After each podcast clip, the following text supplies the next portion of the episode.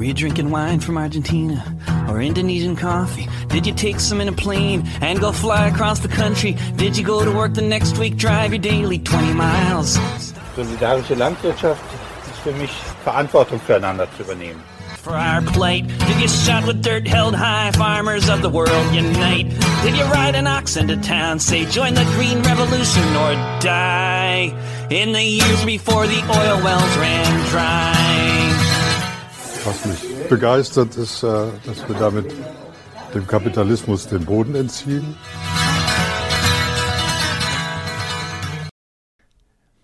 Herzlich willkommen zu Logbuch Solowy im Juli 2021. Ich werde heute die An- und Zwischenmoderation etwas kürzer halten, weil ich bin relativ krank und kann mich nicht besonders gut konzentrieren, beziehungsweise das Sprechen tut mir auch ein bisschen weh. Deswegen werde ich im Wesentlichen die Beiträge nur kurz anmoderieren. Im ersten Beitrag geht es um Wasser. Wie ihr alle mitbekommen habt, hatten, wir in den letzten paar Jahren sehr trockene Sommer, sehr trockene Winter. Die Niederschlagsmenge war insgesamt wesentlich geringer, als dies in sogenannten normalen Jahren der Fall ist.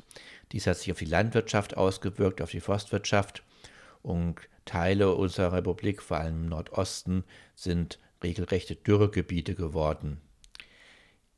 Jetzt im ersten Beitrag möchte ich mich allerdings mit der Situation hier im Südwesten des Landes bei Freiburg unterhalten, und zwar mit Anne, einer Gärtnerin der Gartenkorb und es geht auch darum, wie im modernen ja, Gartenbau, Landbau mit der Situation der knappen Wasserressourcen umgegangen wird.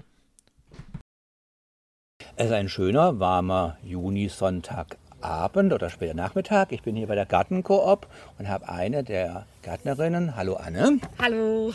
Wir beide wollen uns heute so ein bisschen über das Thema Wasser, Wasser in Bezug auf Landwirtschaft unterhalten.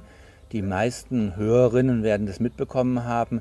Das Thema Wasser ist ja nach etwa drei bis vier Dürrejahren, die wir jetzt so ab 2016 hatten, äh, Thema auch sozusagen in unterschiedlichen Medien, unterschiedlichen auch Fachkreisen und ist speziell natürlich für landwirtschaftstätige Menschen ist ja Wasser immer sehr zentral. Und wie sieht es denn jetzt eigentlich 2021 hier in Südbaden aus? Gibt es genug Regen, zu wenig Regen? Es gibt ja jetzt schon immer auch so Katastrophenszenarien von Versteppung. Also das vor allen Dingen eher im Nordosten von Deutschland. Aber wie ist es hier in Südbaden? Dieses Jahr jetzt, ne? Mhm.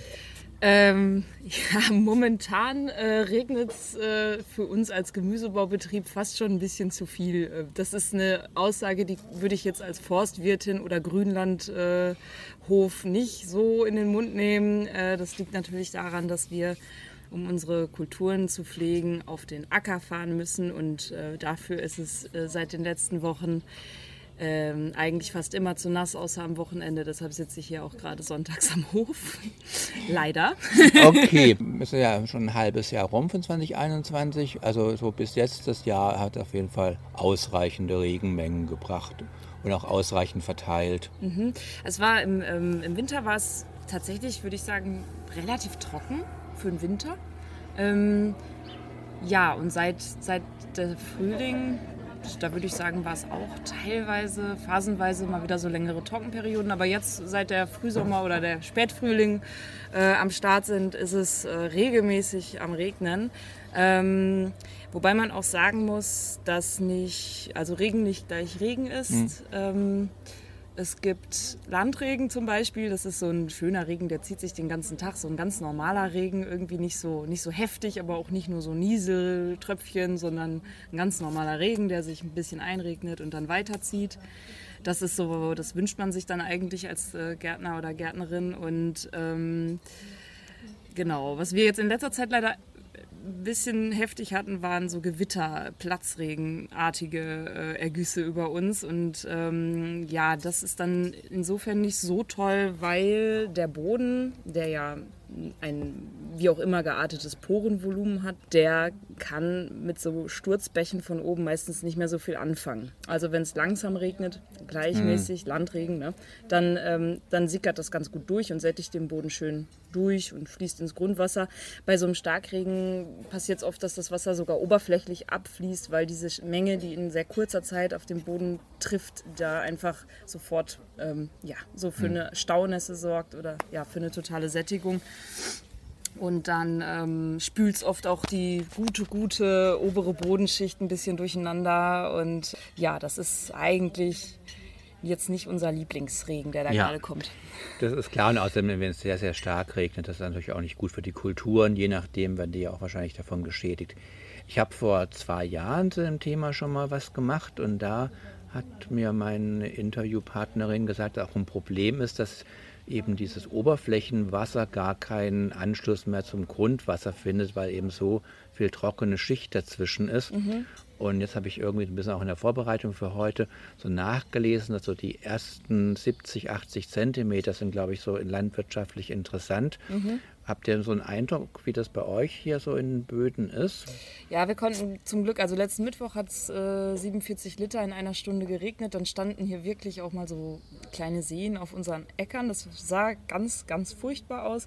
Das war am nächsten Tag aber auch wieder weg. Also das ist so mh, vergleichsweise bei einem Acker, den man so sieht auf dem Weg zum Bahnhof, der auf jeden Fall jahrelang so sehr, ja, sehr intensiv und konventionell bewirtschaftet wird, ähm, da steht das Wasser immer noch. Also so, das ist dann schon, ja, wir freuen uns darüber, dass es verschwunden ist. Mhm. Ähm, ich hoffe, wir können es uns äh, auf die Fahne schreiben, dass wir unseren Boden gut pflegen und deshalb da äh, eine vernünftige Struktur drin haben, dass es abfließt. Aber ähm, genau solche, zum Beispiel Sohlen, ähm, die durch das Befahren von nassen Äckern in den Boden reinkommen oder sowas. Das wären eben solche Dinge, die dafür mhm. sorgen, dass das Wasser eher an der Oberfläche weiter staut mhm. und damit auch eben unsere Kulturen schädigt und nicht so wirklich ins Grundwasser geht. Ja, das vielleicht nochmal zur Verdeutlichung für die Hörerinnen. Ich habe es rausgehört bei dir, eben diese besondere Aufmerksamkeit für den Bodenaufbau und die Bodenbearbeitung sorgt auch dafür, dass der Boden das Wasser besser aufnehmen kann, mhm. als wie wenn das jetzt eben konventionell bewirtschaftet. Das ist ja auch ein wichtiger Punkt, auch wenn man jetzt gerade, kommen ja. wir vielleicht später im Interview nochmal drauf, so Wassermanagement für die Zukunft und so sieht, dann muss man eben auch solche Dinge, denke ich, berücksichtigen. Das ist ein ja. Punkt, ja. Es spielen natürlich noch andere Sachen eine Rolle. Also der Sandanteil zum Beispiel im mhm. Boden, ein sandiger Boden, der ist grundsätzlich eher durchlässiger als ein, ähm, ein Ton- oder Lehmboden. Mhm und ähm, natürlich auch, wie der, wo der Grundwasserspiegel ist. Also der, ich weiß nicht, zum Beispiel, ja, wenn der Grundwasserspiegel relativ hoch ist an einem Hof, dann, dann äh, ist der Kanal auch schneller voll. Mhm, klar. Okay, jetzt wie ist denn das hier so, ähm, wenn man Landwirtschaft betreibt, wenn man Gartenbau betreibt, wird ja sicherlich nicht grundsätzlich auf den Regen gewartet, sondern es ist eben eine gewisse Bewässerungsmenge notwendig für mhm. die Kulturen. Ich weiß nicht, ob es Kulturen gibt, die ihr gar nicht bewässert, wo ihr das nur den natürlichen Feuchtigkeiten überlässt. Ich weiß es nicht. Aber das ist so für die Hörerinnen mal, dass sie so eine Vorstellung kriegen. Wie funktioniert denn das in einer professionellen, progressiven Gärtnerei? Mhm. Also, wenn es jetzt nicht regnen würde die ganze Zeit, mhm. sondern wir so eine typisch Freiburger zwei Wochen Sommer, so eine mhm. Sonnenscheinperiode hätten, die ich mir sehr wünsche, dann würden wir ähm, bei so einem richtigen Sommerwetter, glaube ich, ähm, wir haben verschiedene äh, Parzellen, Flächen und die sind mit einer Beregnungsgasse versorgt im mhm. Freiland. Also grundsätzlich ist es so, wir haben Freilandberegnung und wir haben Beregnungen in unseren Folientunneln, weil da kommt ja auch kein natürlicher Regen hin. Und im Freiland läuft es so, dass wir äh, unsere Äcker eben mit solchen ähm, Kreisregnern beregnen von oben. Das ist, ähm, ja, das ist ziemlich gängig, würde ich sagen. Ist vielleicht nicht so das allerraffinierteste, was äh, Beregnungstechnik zu bieten hat, aber äh, ja, es ist sehr, sehr gängig im Gemüsebau. Ähm, genau, das kann man sich vorstellen wie ein Rasensprenger, nur ein bisschen heftiger und davon dann ähm, einige in einer Reihe, mhm. verbunden mhm. mit einem Rohr. Und äh, die bewässern dann so die umliegenden Beete. Das sind sechs Beete in jede Richtung, glaube ich. Und was braucht Ja. ihr an Wasser dann am Tag, wenn man wenn ihr das so macht? Ja, wenn ich jetzt davon ausgehen würde, dass ich alle Flächen an einem Tag, also unsere Freilandflächen, die jetzt bei uns am Hof gelegen sind, würde ich schon so drauf tippen, dass wir dann an dem einen Tag irgendwie 50.000 Liter verregnen und am nächsten Tag die Flächen, die wir am ersten Tag nicht beregnet haben, auch nochmal so ungefähr die Menge und so weiter. Also 50.000 Liter Wasser hört sich jetzt für einen Laienmenschen wie mich schon mal viel an. Wie ist denn das so mit dem Wasser? Wasser ist ja tatsächlich ein knappes Gut und wir haben das ja auch mitbekommen. In anderen Gegenden der Welt wird um Wasser Kriege geführt oder es sind ganze ja, Staaten davon abhängig, dass die Wasserversorgung stimmt. Wie ist das jetzt hier in Südbaden? Das ist ja auch immer dann so ein Wasserverbund. Gibt es da schon Streitigkeiten und Konkurrenz ums Wasser oder ist noch genug da und das läuft so? Also, hm. Wir haben das Glück, dass wir an den Beregnungsverband angeschlossen sind, äh, der in der Region tätig ist. Also bei uns eher für Südbaden, das weiß ich nicht. Ich glaube, das ist sehr unterschiedlich je nach Lage. des Aber ich meine ja schon jetzt hier, wo du es auch Ja. übersiehst. Ähm, das, ist, ähm, das ist eigentlich eine ziemlich wichtige Sache für uns. Ähm, der Beregnungsverband, der baut und bohrt eben Brunnen, ähm, teilt den Mitgliedern im Verband Wasseruhren zu, die sie sich dann zusammen irgendwie teilen. Ähm, macht jährlich ein Treffen, kommuniziert also, auch, macht so Kommunikationsarbeit und ähm, hilft auch, wenn was schief läuft, Okay. wenn technisch was nicht in Ordnung ist und ähm, auch die Abrechnung. Und das ist so für uns auf jeden Fall ein ganz großer Vorteil, weil wir eben sozusagen über den Beregnungsverband schon eine Form haben, wie wir miteinander über dieses Wasser kommunizieren können. Ich glaube schon, dass es, ich bin mir nicht sicher wann, aber in den trockenen Jahren, zum Beispiel letztes Jahr, gab es, glaube ich, auch mal eben die Bitte, ähm, an uns, dass wir äh, Kreisregner mit einem geringeren Radius verwenden sollen, weil zu der Zeit eben alle, es war sehr trocken, alle richtig viel bewässern mussten und dann eben der Druck nachgelassen hat, ähm, der aus, aus, dieser, aus dem Hydranten kommt und der dann eben diese, ähm, ja, die Beregnung speist. Also insofern kann man schon sagen, dass man, man merkt, wenn äh, wenn alle bewässern, dann wird es halt irgendwo auch ein bisschen knapp. Und dann wird wahrscheinlich auch, immerhin haben wir diese gemeinschaftliche Struktur, aber es wird schon nacheinander geguckt, wer jetzt wie viel bewässert. Okay. Konkurrenz, hm, das kann ich so nicht sagen, ähm, weil da auch die Bedarfe sehr unterschiedlich sind von Hof zu Hof. Aber und alle auch so ein bisschen ja im gleichen Boot sitzen. Ähm, aber also Versch Wasserverschwendung, das wäre, glaube ich, kein Spaß hier. Okay, ähm, nur so ein bisschen als Info für die Hörerinnen. Was sind denn Kulturen, die besonders viel Wasser brauchen? Dass Menschen da so eine Vorstellung bekommen. Eigentlich braucht jede Pflanze Wasser. Also da gibt es keine großen Unterschiede. Ähm, mir fallen gerade eher Sachen ein, die weniger Wasser brauchen. Zum Beispiel? Naja, wir, ähm, wir machen im Moment Transfermulch. Äh, das bedeutet, dass wir ähm, eine zum Beispiel ein Roggenfeld mit Wicke drin äh, irgendwie aussäen und später dann mähen und liegen lassen, ein bisschen trocknen lassen und dann packen wir dieses Schnittgut auf ein Beet. Und äh, in das Beet rein pflanzen wir dann die Zucchini. Und die ist sozusagen von so einer Bettdecke, also die Pflanze selber nicht, aber der, der Boden, der eigentlich ja nackt ähm, und dem Wasser und also dem Regen und der Sonne und alles ausgesetzt ist, der wird bedeckt mit einer fetten Schicht von diesem äh, Mulch, nennen wir das. Und darunter ist es eigentlich fast immer noch schön feucht, auch wenn drumherum ähm, die Beete mit dem nackten Boden ziemlich knacketrocken sind. Ja, das ist ja gleitet sehr schön über so einer meiner nächsten Fragen, nämlich ob es Techniken gibt, wie Wasser gespart werden. Also es klingt ja so, dass dieses Mulchsystem, wenn es eben den Boden feuchter hält, auch ohne Regen, dann ist es wassersparend. Habt ihr sonst noch so wassersparende Techniken oder hast du überhaupt mal äh, teilweise Gartenkorb oder vielleicht auch was du so mitkriegst, dass die Landwirtschaft sozusagen darauf reagiert, dass das Wasser knapper wird oder Ich würde sagen, dass mm, mit dem Mulch ist schon eine schicke Sache. Also das ähm, das findet, glaube ich, vor allen Dingen in so Solavi-artigen Kontexten hm. eher statt, weil das total arbeitsintensiv ist, das hm. auszubringen. Es sei denn, man spezialisiert sich darauf.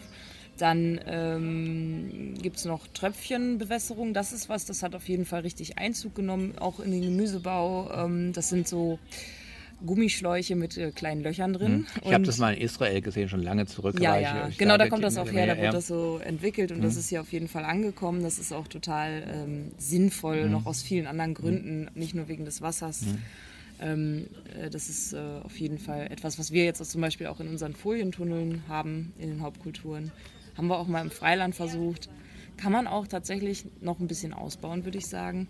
Ähm, sowas vermehrt auch im Freiland einzusetzen. Das ist aber auch eben was für, ähm, ja, ich könnte mir schon vorstellen, dass das irgendwie bei auch spezialisierten Großbetrieben mit ewig langen äh, Beetmetern hm. ähm, teilweise eingesetzt wird. Hm. Ähm, ja, die Art der Regner, da sind Kreisregner sind, wie gesagt, also eigentlich so das, der Standard. Ähm, hm. Genau. Da gibt es aber eben sicherlich auch noch irgendwelche clevereren Sachen, wo das Wasser etwas zielgerichteter auf den Boden trifft mhm. und nicht äh, beim Wind dann irgendwie ja, weggeweht wird. Das, was wir Fahrradfahrer immer so gut finden bei heißen Tagen, wenn wir genau. an solchen Regnern vorbeifahren, dann kriegst du mal ein bisschen eine Abkühlung. Ja, also ich glaube tatsächlich auch, dass, dass da viel Hirnschmalz drauf verwandt wird auf das Thema Wasser. Ähm, vielleicht auch in der Pflanzenzüchtung mhm. ähm, mehr ähm, drauf geguckt wird, ob Pflanzen nicht Trockenheit besser vertragen als mhm. andere. Mhm. Ich glaube schon, dass das ein Thema ist. Hm. Aber was daraus wird, weiß ich nicht. Okay. Ja, also gut, also zumindest soweit ich jetzt entnommen habe, dieses Jahr geht es hier in Raum Bad Krotzingen mit Wasser und Niederschlag und ähm, hattet ihr sozusagen in den letzten drei Jahren, wo es so besonders kritisch war, eigentlich Ernteeinbußen über den Wassermangel oder war das doch alles gut kompensierbar über diesen Beregnungsverband? Das war für uns gut kompensierbar. Ich muss aber gerade an Betriebe denken, die, ähm, die Grünland haben, was hm. sie mähen, um äh, Futter für ihre hm. Tiere äh, herzustellen. Und da haben wir das schon gemerkt, dass wir eben, wir wollten so Silageballen kaufen, um ähm, hm. das Mulch dann in unsere Kulturen im Tunnel hm. auszubringen. Und das war gar nicht so einfach, weil eben viele Betriebe nicht den Aufwuchs hatten von hm. äh, Heu, also späterem Heu hm. ähm, oder Futter oder eben Silage. Ähm, wie sie es gebraucht hätten. Und in, dem, in den Fällen, das war schon kritisch, weil da stehen ja Tiere, hm. die gefüttert werden wollen. Hm. Und äh, ja, da hatte dann plötzlich kaum jemand noch was zu verkaufen. Und das ist dann natürlich schon auch irgendwie ganz schön bitter. Hm. Auch ja. schlimmer, wie wenn man Gemüse irgendwie. Ja, nee, klar, also klar, ja. das, ich hatte da auch mal einen Beitrag gesehen von einer, einer Landwirtin in Mecklenburg-Vorpommern, war glaube ich letztes Jahr, die eben da auch eben ihre Kühe hatte ja. und halt wirklich, wo kriege ich A, Futter für meine Kühe her mhm. und wie soll ich das überhaupt machen? Ja, das, das, ist natürlich schon klar, das ist dann nochmal eine andere Art von Lebewesen, mhm. für die du da eine Verantwortung hast. Ja gut, okay, Anne. Willst du noch was loswerden zum Thema Wasser und gemüseorientierte Landwirtschaft oder haben wir die Dinge einigermaßen beackert? Ich ja, ich denke schon, dass alle Betriebe, die äh, im landwirtschaftlichen Bereich tätig sind, sich darüber Gedanken machen müssen, wie das zukünftig werden soll, wenn es eben noch mehr von diesen blöden Gewitterniederschlägen, Platzregen mhm. gibt und aber eben weniger kontinuierlichen Regen, den man gebrauchen kann und viele Trockenperioden. Das ist ja immer so, was man hört, was mhm. jetzt äh, die Entwicklung mhm. ist im Zuge des Klimawandels. Ähm, das ist schon was, was mich irgendwie gerade jetzt in letzter Zeit stark beschäftigt und ein bisschen besorgt. Und äh, da braucht es einfach glaube ich, clevere Lösung. Nichtsdestotrotz wünsche ich mir von Petrus jetzt eine Regenpause, damit wir endlich das Unkraut wegmachen können, was uns bis zu den Ohren steht. genau. Okay, das, ich werde es an Petrus weiterleiten. Dankeschön. Ja, das ist nett. Oder Petra? Ja, vielleicht. Grüß Sie. ciao, ciao.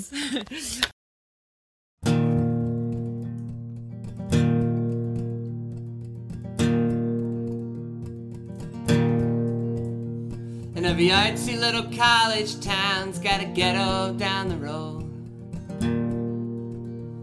Where the farmer and the field hand cling to what they hold. And they buy a daily bottle to ease their heavy load. They got ways of getting by. And every touristy little shopping strip surrounded by abandonment. Where the parent and the teacher bear the burden of joblessness. And their homes are eyed constantly by the vampires of development, but they got ways of getting by. Oh, they got ways of getting by. You cry cries of pity and you raise up your hands. But that's not how you change the situation. No.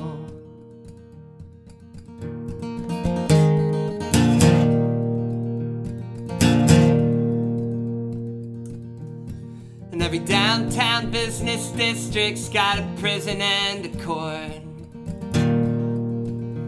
Where the addict and the street pharmacist paced back and forth.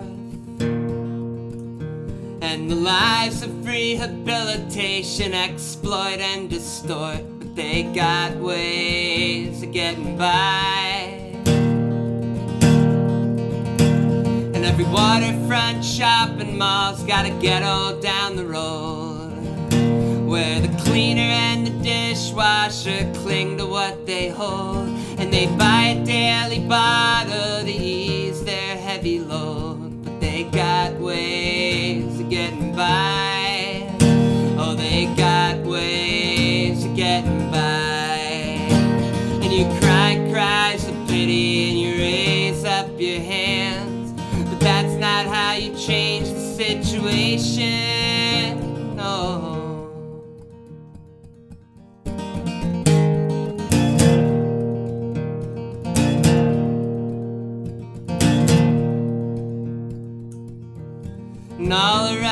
This tired world, this place is just like here.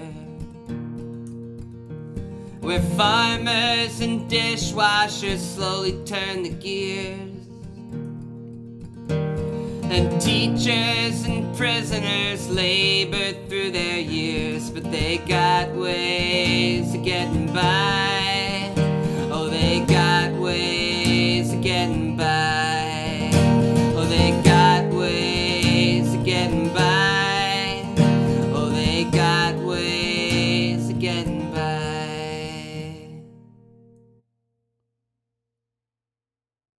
Und täglich grüßt das gentechnologische Murmeltier. Die Auseinandersetzung um Gentechnik in der Landwirtschaft ist jetzt schon Jahrzehnte alt. Die Befürworter haben immer wieder neue Argumente, warum es wichtig wäre, der Natur ins Handwerk zu pfuschen und wesentlich effektivere, ertragsreichere, resistentere Sorten zu züchten, während die Gegnerinnen ebenso viele und gute Gründe vorbringen, warum es vielleicht nicht so sinnvoll ist, dass der Mensch der Natur ins Handwerk pfuscht. 2018 hatte die EU, zumindest der EU-Gerichtshof, es gibt ja ganz unterschiedliche EU-Institutionen, die Gentechnologie in der Landwirtschaft der Europäischen Gemeinschaft sehr stark eingeschränkt. Ein aus meiner Sicht und aus Sicht vieler Menschen, die sich um Naturschutz und solidarische Landwirtschaft bemühen, erfolgreicher Schritt und guter Schritt im Sinne der Bewahrung der Natur und unserer Lebensgrundlagen. Allerdings dreht sich die Welt weiter und inzwischen gibt es gentechnologische Verfahren, bei denen kann man am Endprodukt gar nicht mehr feststellen, dass da vorher mit der Genschere gespielt wurde. Dies hat jetzt die Europäische Kommission dazu veranlasst, die Regeln nochmal neu zu überdenken und beim neuen Überdenken kommen natürlich die Befürworter sofort wieder aus ihren Lobbylöchern gehüpft. Das ist wie mit der Atomenergie, wenn da mal ein Schritt irgendwie in die richtige Richtung entweder nationalstaatlich oder auch überstaatlich gemacht wurde, sobald wieder die neue Chance sich bietet, ist der nette Mensch mit dem Atomlobbykoffer und seinem Geld sofort wieder da und versucht, das Rad zurückzudrehen. Und ganz analog läuft es in der Gentechnologie. Mein Kollege Johannes von Radio Dreieckland nun einen interessanten Beitrag zum EU-Kommissionsbericht über die aktuelle Technikgesetzgebung gemacht, den wir uns nun anhören.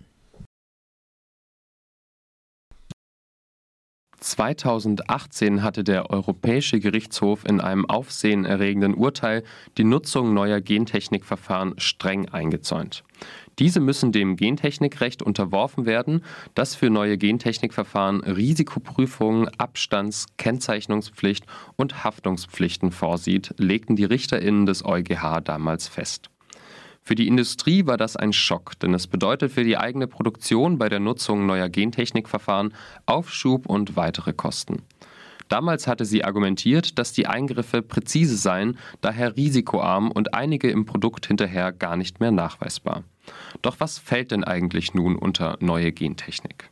Unter neue Gentechnik fällt im Prinzip ein ganzer, ja, ein ganzes Bündel, eine ganze Reihe von Methoden. Ähm, CRISPR ist eins davon. Und der wesentliche Unterschied ist im Prinzip, dass die Eingriffe gezielter stattfinden. Die Eingriffstiefe ist sehr viel größer. Und ähm, es wird auch nicht mehr notwendigerweise artfremde DNA eingeschleust. Also es können auch Veränderungen erzielt werden, die eben nicht artfremde DNA ja, beinhalten.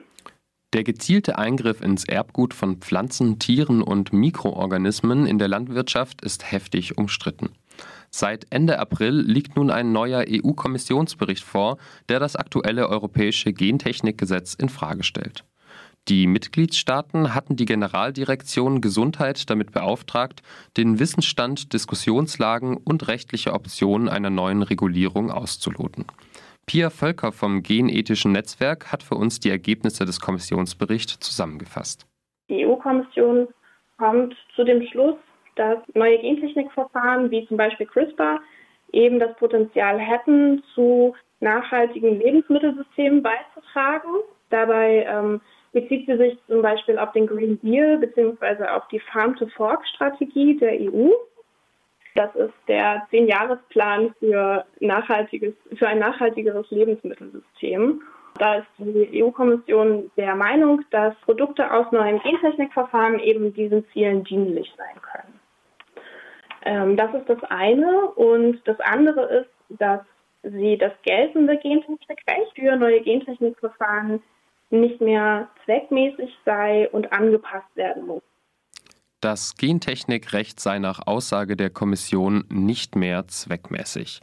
Sie will eine Öffnung und Differenzierung innerhalb der bestehenden Gesetzgebung bezüglich Gentechnik, damit zumindest einige Verfahren des Genomediting erleichtert werden. Welche genau, unter welchen Umständen vielleicht doch nicht und mit welchen Verfahren, davon ist keine Rede in dem Bericht. Betont wird das große Potenzial neuer Gentechnikverfahren, um das Lebensmittelsystem nachhaltig umzubauen. Ganz so, wie es der europäische Green Deal und die Farm-to-Fork-Strategie der Kommission forderten. Wie groß der Nutzen neuer Gentechnikverfahren ist, darüber gehen die Meinungen weit auseinander. Reaktionen auf den EU-Kommissionsbericht ließen nicht lange auf sich warten. So begrüßte beispielsweise der Bundesverband der Pflanzenzüchter die Reformabsicht der Kommission ebenso wie BioDeutschland. Als Argument dafür wurde die Dringlichkeit einer Anpassung des europäischen Rechtsrahmens zu diesem Thema genannt. KritikerInnen sind über die Aussagen der EU-Kommission allerdings wenig erfreut. Sie befürchten Fehlinvestitionen, weil sie dem Nachhaltigkeitsversprechen nicht glaubt. Auch das genethische Netzwerk deutet diesen Bericht kritisch. Wir lesen das so, dass die EU-Kommission zu erwägen scheint, für einige Produkte aus neuer Gentechnik, also Pflanzen oder auch Tiere, die bisher eben verpflichtende Zulassungsprüfungen und auch die Kennzeichnung, die damit einhergeht, ja, zumindest abzuschwächen oder auch aufzuheben. Wobei die EU-Kommission selber beteuert, die Risiken nicht ignorieren zu wollen und sehr ernst zu nehmen. 92 Organisationen, unter ihnen auch das Genethische Netzwerk, warnen in einem gemeinsamen Positionspapier vor unbekannten ökologischen Risiken, wenn neue Gentechnikverfahren freigesetzt werden sollten. Unternehmen arbeiten weiterhin vor allem an Pflanzen, die gegen Herbizide resistent gemacht werden oder an teuren Luxusprodukten wie ballaststoffreichem Weizen oder eine blutdrucksenkende Tomate. Auch die Frage, ob man überhaupt noch stark auf Gentechnik setzen sollte, steht im Raum. Im Prinzip muss man sich auch dabei so ein bisschen bei Nachhaltigkeit so ein bisschen die Frage stellen im Landwirtschaftssystem, ähm, ob man auf Gentechnik überhaupt setzen sollte, so ganz im Allgemeinen. Oder ob man sich nicht vielleicht andere Fragen stellen sollte, wie der gerechte Zugang zu Land oder ähm, ja eher ökolo in, in eine Richtung eher ökologischer ähm, Methoden, die vielleicht sehr viel vielversprechender sind als der Einsatz von Gentechnik. Kritik gab es auch an der Art und Weise, wie der Bericht zustande kam. Ein Report der Friends of the Earth Europe und Global 2000 zeigt auf, dass die Interessen der IndustrievertreterInnen von der EU-Kommission bevorzugt behandelt wurden.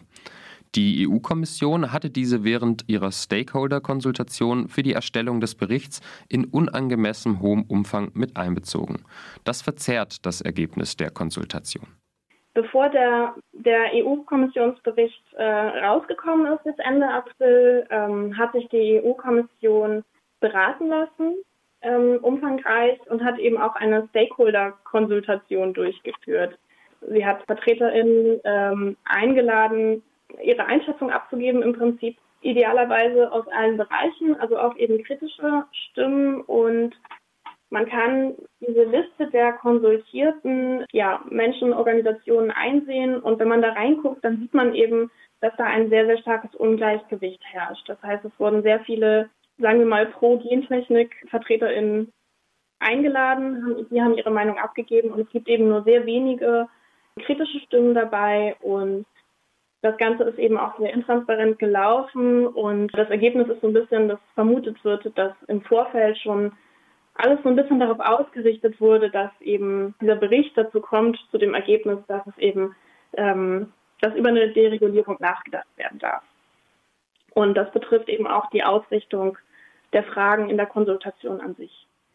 Julia Klöckner zeigte sich zufrieden mit der Absicht der EU, genomeditierte Produkte leichter zuzulassen.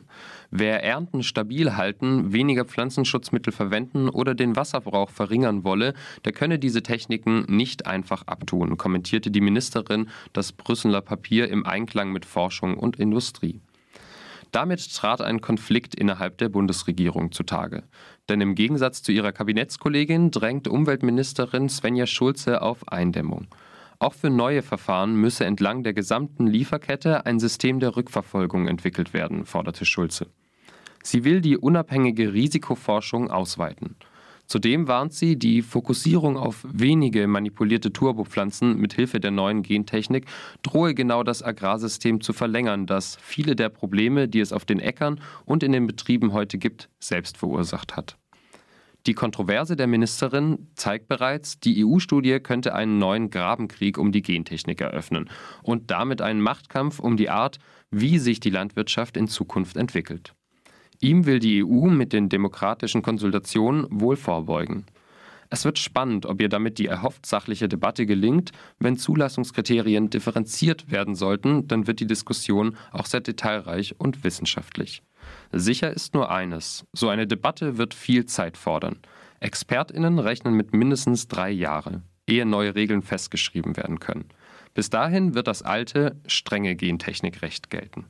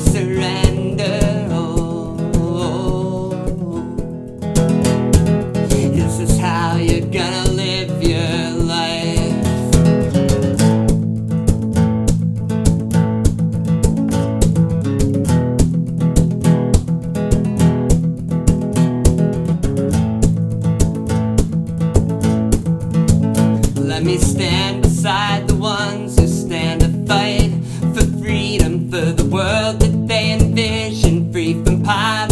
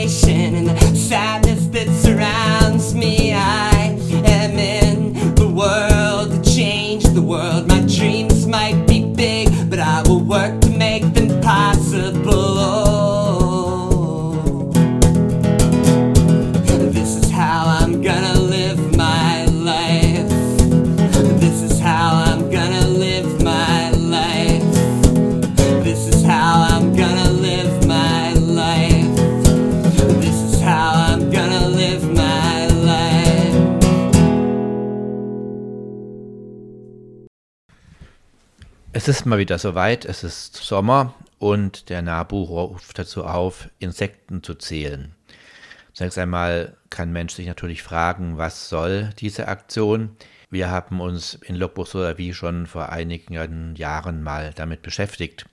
Letztendlich geht es darum, dass die Insektenvielfalt, aber auch die Gesamtanzahl der gängigen Insekten in unserer Landschaft ständig zurückgeht. Wir alle haben das mehr oder weniger stark mitbekommen in den letzten sogenannten stillen Sommern, wo es eben nicht auf der Wiese gebrummt und gesummt hat, wenn wir uns da zum Sonnen hingelegt haben, wenn wir auf einer Radtour an einem See angehalten haben, sind da keine Libellen durch die Gegend geschwirrt. Und auch abends im Wald hört man es nicht überall rascheln und summen und knacken, weil die Tiere nicht mehr so unterwegs sind. Sie existieren zum großen Teil nicht mehr. Das Problem des Insektensterbens wurde schon unterschiedlich diskutiert und auch die Politik ist halbherzig auf dieses für unser weiteres Überleben durchaus nicht nebensächliche Thema eingestiegen. Der NABU will jetzt mit solch einer Aktion des Insektenzählens einerseits Bewusstsein schärfen, dass wir uns klar werden, wer denn noch alles in unserer Umgebung lebt und kreucht und fleucht, aber eben auch letztendlich Zahlen bekommen, wie viele Insekten haben es denn noch geschafft, der Industrie, Chemiekeule der großagrarischen Landwirtschaft zu entkommen. Dazu hören wir jetzt uns einen Beitrag an, den die tagesaktuelle Redaktion von Radio Korax aus Halle gemacht hat. Vielen Dank dafür. Laura, zur ersten Frage. Der Frühling war jetzt ziemlich kühl und der Mai auch noch ganz schön feucht. Es hat oft geregnet. Wie geht's denn den Insekten gerade damit? Also, das ist eigentlich immer ganz unterschiedlich, je nach Region. An sich muss man sich vorstellen, die Insekten, die es bei uns gibt, in unseren Breitengraden, die haben sich jetzt wirklich seit Zehntausenden von Jahren, noch länger Millionen von Jahren daran angepasst, bestimmte Wetterverhältnisse bei uns ähm, auszuhalten. Also an sich ist so ein kalter Winter für die meisten wirklich völlig in Ordnung, teilweise sogar okay, weil die äh, sich in ihren Verstecken noch ein bisschen länger aufhalten oder die äh, Larven einfach erst später schlüpfen. Für ein paar Insekten ist sozusagen diese, dieser, dieser kalte Frühling allerdings ein bisschen schwieriger. Da gibt es zum Beispiel die Honigbienen. Ähm, die haben einfach sehr, sehr spät und sehr, sehr schlecht äh, Nektar gefunden, weil die Blüten natürlich auch erst später Nektar tragen. Und da musste teilweise bei Imkern auch, äh, bei Imkern und Imkerinnen auch äh, nachgefüttert werden. Das habe ich zumindest so mitbekommen. Ähm, ja, aber insgesamt ist das okay, die kommen jetzt einfach alle ein bisschen später raus. Und der NABU, der ruft ja jetzt zum Insektensommer auf, also zum Zählen von Insekten. Welche Insekten kann man denn gerade besonders häufig beobachten? Ja, zurzeit kommen erstmal die ganzen, ähm, sozusagen die Wildbienen kommen jetzt am Anfang alle raus. Das passiert natürlich jetzt erstmal langsam, weil wie äh, du ja schon meintest, dass der Frühling relativ ähm, kalt war.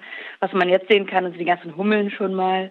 Viele Schwebfliegen sieht man jetzt schon. Die Schmetterlinge kommen ganz langsam raus. Wir haben jetzt auch in den ersten äh, Tagen der Zählung haben wir jetzt schon besonders viele Marienkäfer gemeldet bekommen, also die asiatischen Marienkäfer und die heimischen Mar äh, Siebenpunkt-Marienkäfer. Genau, also erstmal so ein paar bisschen typischere Insekten und sagen, die ganz besonderen Insekten kommen meistens ein bisschen später, wenn es dann richtig warm wird. Aber man sieht auch schon ein paar Mai-Insekten, wie zum Beispiel der Maikäfer, natürlich jetzt auch schon geflogen, ist immer noch jetzt da im Juni eigentlich. Es gibt Wildbienen wie zum Beispiel die Mai-Langhornbiene, die man findet. Also da gibt es einiges. Mal eine kleine Frage zum Ablauf. Also Sie rufen ja zum Insektenzählen auf. Wie kann man sich das denn vorstellen? Also wer zählt wann, wo, welche Insekten? Da gibt es auch verschiedene Art und Weisen mitzumachen. Also die einfachste Art und Weise ist bei der sogenannten Entdeckungsfrage mitzumachen. Die haben wir aufgestellt, weil es natürlich für manche Leute einfach ein bisschen na, ist eine, ist ein bisschen äh, ersch, äh, erschlagend, sich sozusagen mit der Vielfalt von den ganzen Insekten auseinanderzusetzen. Also gibt es eine Möglichkeit, wirklich nur sich die asiatischen Marienkäfer und die Siebenpunkt-Marienkäfer äh, anzugucken und zu schauen, was man denn, also von welcher Art man mehr findet. Und die Zählungen laufen, egal was man sich sozusagen, wie viele Insekten man sich anguckt, laufen immer gleich ab. Man nimmt sich also eine Stunde Zeit, jetzt einmal hier am, am, Anfang des Sommers, also diese Woche. Und dann gibt es auch eine zweite Zählzeit, einen zweiten Zählzeitraum im August. Und man kann sich also entweder kann man an beiden teilnehmen oder nur an einem. Ähm, und man nimmt sich eine Stunde Zeit, setzt sich in die Natur entweder in den Garten, man kann sie auch auf seinen Balkon setzen, wenn man zum Beispiel wie in Berlin jetzt nicht so oft einen Garten hat. Äh, man kann in den Wald gehen, sich auf eine Wiese setzen, in den Park, ans Wasser und einfach gucken, was denn um einen herum in einem Radius von zehn Metern so kreucht und fleucht und herumfliegt. Und das schreibt man dann auf und meldet das uns über das Online-Formular an nabu.de. Man kann natürlich auch die Web-App nehmen, die wir äh, dafür entwickelt haben. Da gibt es eine Fotobestimmungshilfe, über die kann man auch melden. So läuft das erstmal ab. Wenn man äh, zum Beispiel nicht sich jetzt auf die Marienkäfer konzentrieren möchte und ein bisschen weitergehen möchte, haben wir eine Zählhilfe mit acht Kernarten, die man sich angucken kann. Da ist jetzt zum Beispiel ähm, die Heimschwebfliege dabei, das Tagpfauenauge, die Steinhummel, solche Sachen. Ähm, die kann man dann melden. Und wenn man noch weitergehen möchte, kann man auch sozusagen über die App und äh, auch sozusagen über das Meldeformular wirklich alles melden, was man, was man so herausfindet. Ja, und die Aktion, die gibt es ja jetzt auch schon seit ein paar Jahren. Und da würde mich auch interessieren, wie war denn da auch so die Resonanz? Wie hat die sich entwickelt? Und vor allem, was konnten Sie dann den Zahlen, die da ermittelt wurden, auch entnehmen über die Insektenbestände? Genau, wir sind jetzt im vierten Jahr. Also so langsam werden die Daten immer besser. Wir können also jetzt immer mehr vergleichen, weil natürlich mit einer Zählung von einem Jahr, das ist wissenschaftlich gesehen, da kann man noch nicht so viel machen, aber es wird halt immer besser, je länger wir diese Aktion machen.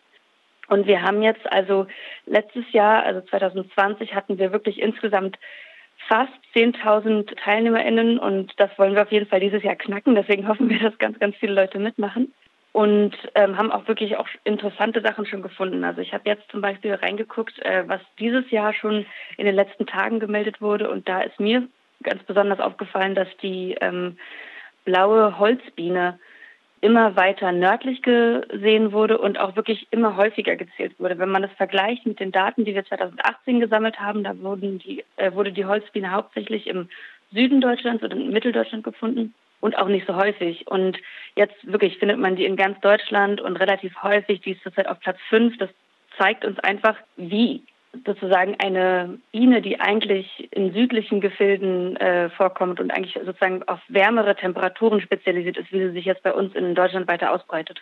Über die Bienen würde ich mit dir gleich gerne noch mehr ins Gespräch kommen. Vorher hätte ich aber noch eine Frage zum Klimawandel bzw. zu Klimaveränderungen. Die haben ja schon einen großen Einfluss auf die Insektenvielfalt. Das liest man ja immer wieder. Was zählt da denn alles rein an Bedingungen, die Insekten vorfinden müssen, die sich aber seit Jahren jetzt verändern? Das kann man leider gar nicht so allgemein sagen, weil jede Art, ganz genau wie bei anderen ähm, Tiergruppen auch, jede Art hat halt irgendwie andere, äh, andere Voraussetzungen. Sprich, äh, Mücken brauchen ein sehr feuchtes Frühjahr, um sich gut vermehren zu können. Bei Wespen ist es eher schwierig, wenn das Frühjahr feucht ist, aber einfach dass sozusagen die Verhältnisse durch den Klimawandel sich einfach stark ändern und irgendwie in alle Richtungen so ein bisschen sich ändern, sei es Feuchtigkeit, sei es Trockenheit, falschen Zeiten. Die Temperaturen sind anders und einfach, dass sozusagen die, die, die Verhältnisse anders sind im Allgemeinen. Das ist sozusagen insgesamt schwierig genug, ja. Das Bienensterben ist eines der großen Themen der letzten Jahre, wenn es um den Schutz von Insekten geht und um den Erhalt von Biodiversität. Über die Gründe für das Bienensterben wurde schon viel berichtet. Wissenschaftliche Studien zur Frage, wieso Bienen sterben, wurden unter anderem an der Uni Halle durchgeführt. Das Thema ist auch in der Politik angekommen und so steht ja gerade ein Bienenschutzgesetz zur Abstimmung im, äh, zur Abstimmung im Bundesrat.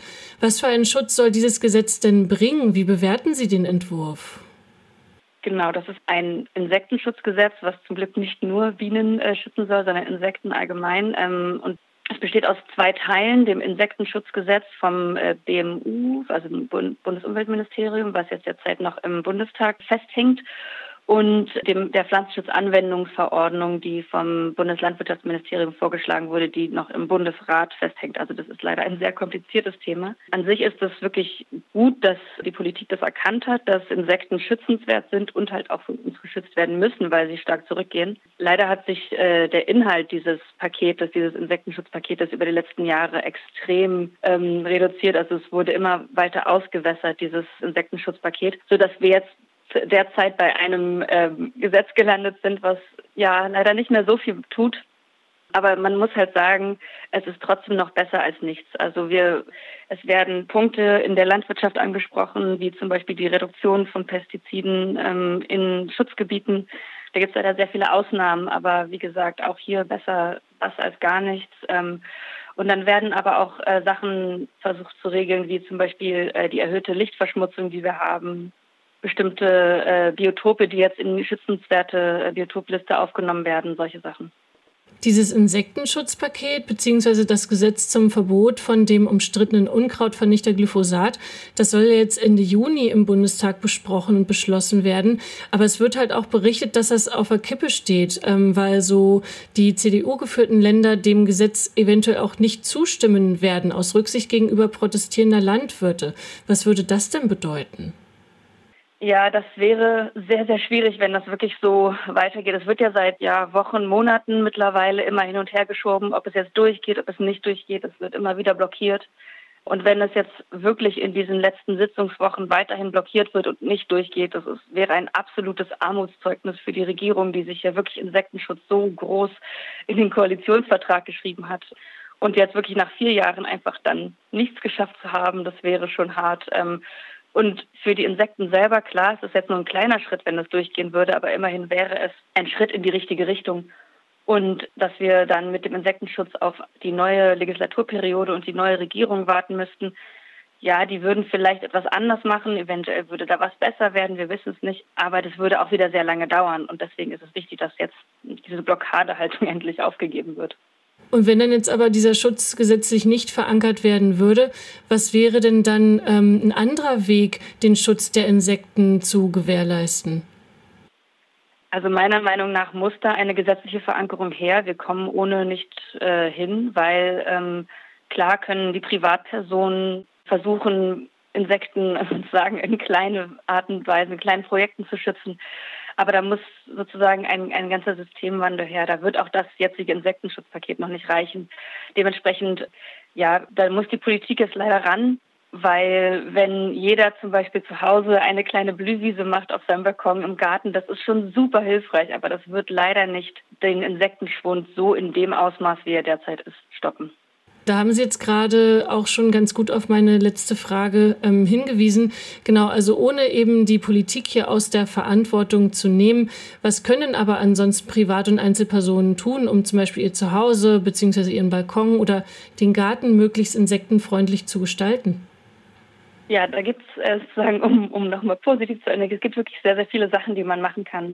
Eine Sache ist zum Beispiel, wie, wie gesagt, ein Nahrungsangebot für Insekten zu stellen, sprich Blühwiesen äh, anzulegen und wirklich darauf zu achten, dass es halt auch Blüten sind, die nektarreich sind, also zum Beispiel keine gefüllten Blüten.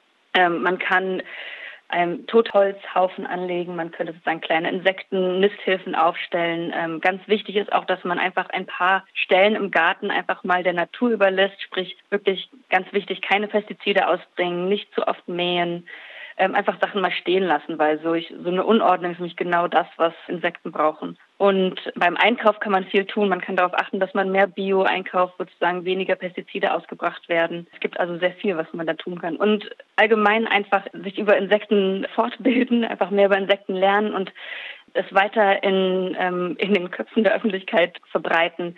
Und dementsprechend ist ja auch diese Aktion, die wir machen beim NABO jetzt ganz wichtig, diese Insekten-Sommeraktion, weil wir halt nicht nur Daten sammeln, sondern vor allem auch sensibilisieren und versuchen wollen, dass die Menschen einfach merken, wie unglaublich interessant und toll und wichtig Insekten sind. Und deswegen ist es also auch ganz wichtig mitzumachen und alle Leute, die man kennt, mitnehmen und Insekten zählen und einfach mal gucken, was da so los ist. Das war die Juli-Ausgabe von Logbuch Solavi im Jahr 2021. Ich hoffe, ihr konntet einige interessante Informationen aus den Beiträgen für euch herausziehen. Am Mikrofon verantwortlich war Mel. Die Musik kam von unserem Genossen Ryan Harvey aus den USA, ein cooler anarchistischer Liedermacher und Songwriter. Den hören wir jetzt auch nochmal zum Abschluss und dazwischen habe ich eine kleine Eigenproduktion gepackt. Bis dann, ich wünsche euch eine gute Zeit. Lasst euch nicht unterkriegen.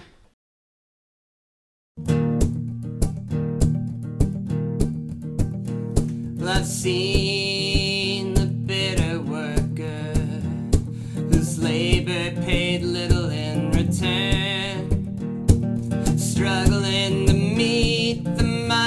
bills with the little that she earns. And I've seen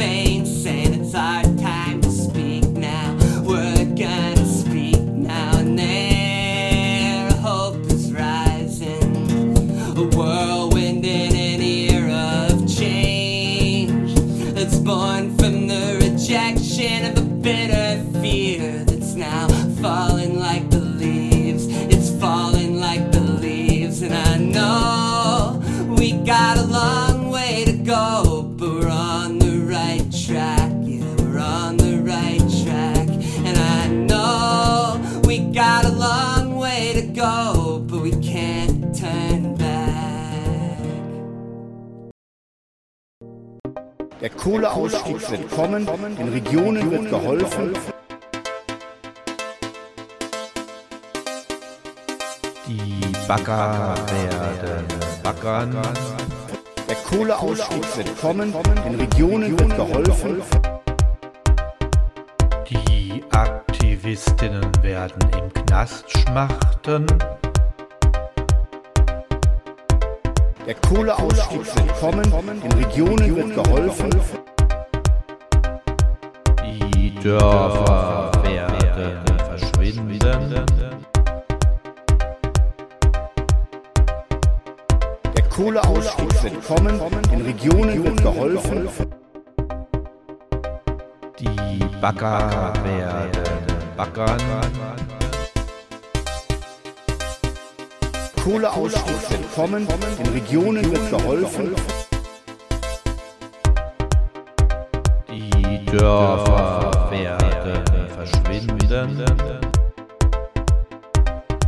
Kohleausstieg wird den Regionen wird geholfen. Die Aktivistinnen werden im Knast schmachten. Die Bagger werden baggern.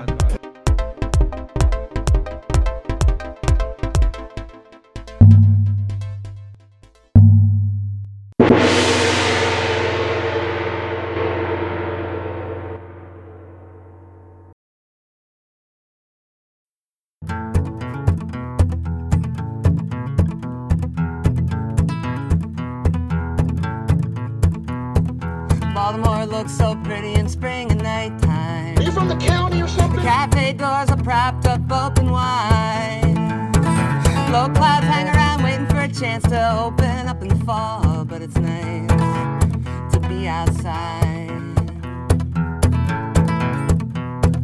Chinatown bus rolls away from Travel Plaza.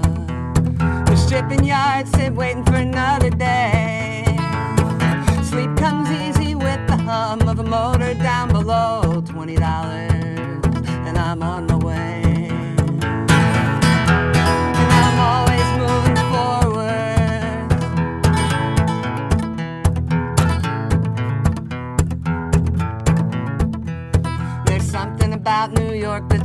going.